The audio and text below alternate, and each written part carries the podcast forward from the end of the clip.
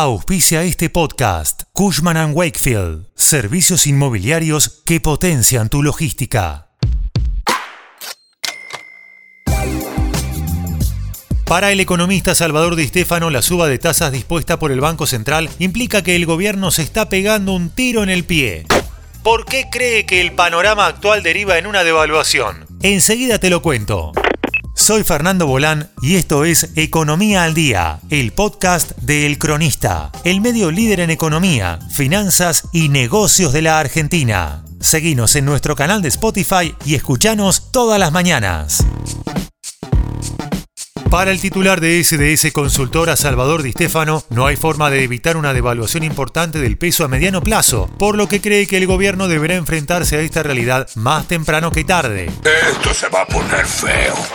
Esto se debe a que, según el economista, la fuerte suba de tasas de 950 puntos básicos que el Banco Central aplicó la semana pasada tras el 7,4% de inflación de julio informado por el INDEC está obligando al gobierno a pegarse un tiro en el pie. Metáfora.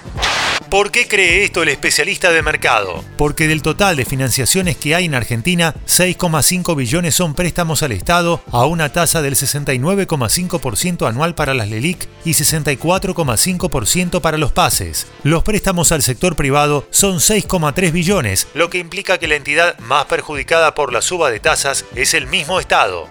Además, según Di Stefano, la medida definida por el Banco Central tiene un efecto muy bajo en el conjunto de la economía debido a que la inflación superará a la suba de tasas. Un aumento del 69,5% anual es poco atractivo para los ahorristas. Nadie venderá dólares para colocarse en tasa cuando saben que en los meses sucesivos la inflación puede seguir aumentando y terminar el 2022 con una cifra cercana al 100%, explica. Es por esto que Di Stefano remarca que la suba de tasas golpea más al sector público que al privado, ya que se afecta el pago de intereses del ELIC y pases. Frente a esto, el economista considera que en breve este pago será más elevado que el déficit fiscal, generando una deuda impagable que en algún momento tendremos que licuar. ¿Y cómo se licúa esta deuda? Devaluando lo que no podés pagar en algún momento, lo tenés que licuar con una devaluación, sentenció el economista. A este contexto se suma la escasez de reservas del Banco Central y que no se observa en un tiempo cercano un fuerte ingreso de dólares, sino que más bien es dinero que ingresa y sale, recircula. Por ende, no sobra nada y las reservas podrían seguir siendo escasas. Frente a la imposibilidad de lograr superávit fiscal, el gobierno está condenado a emitir o financiarse con el mercado, lo que alimenta la posibilidad de recesión por la escasez de crédito al sector privado y la mayor inflación.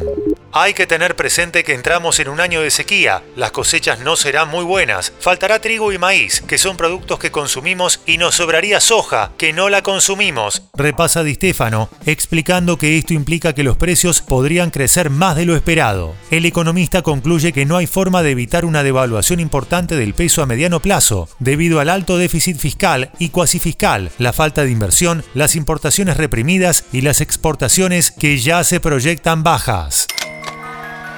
Esto fue Economía al Día, el podcast de El Cronista.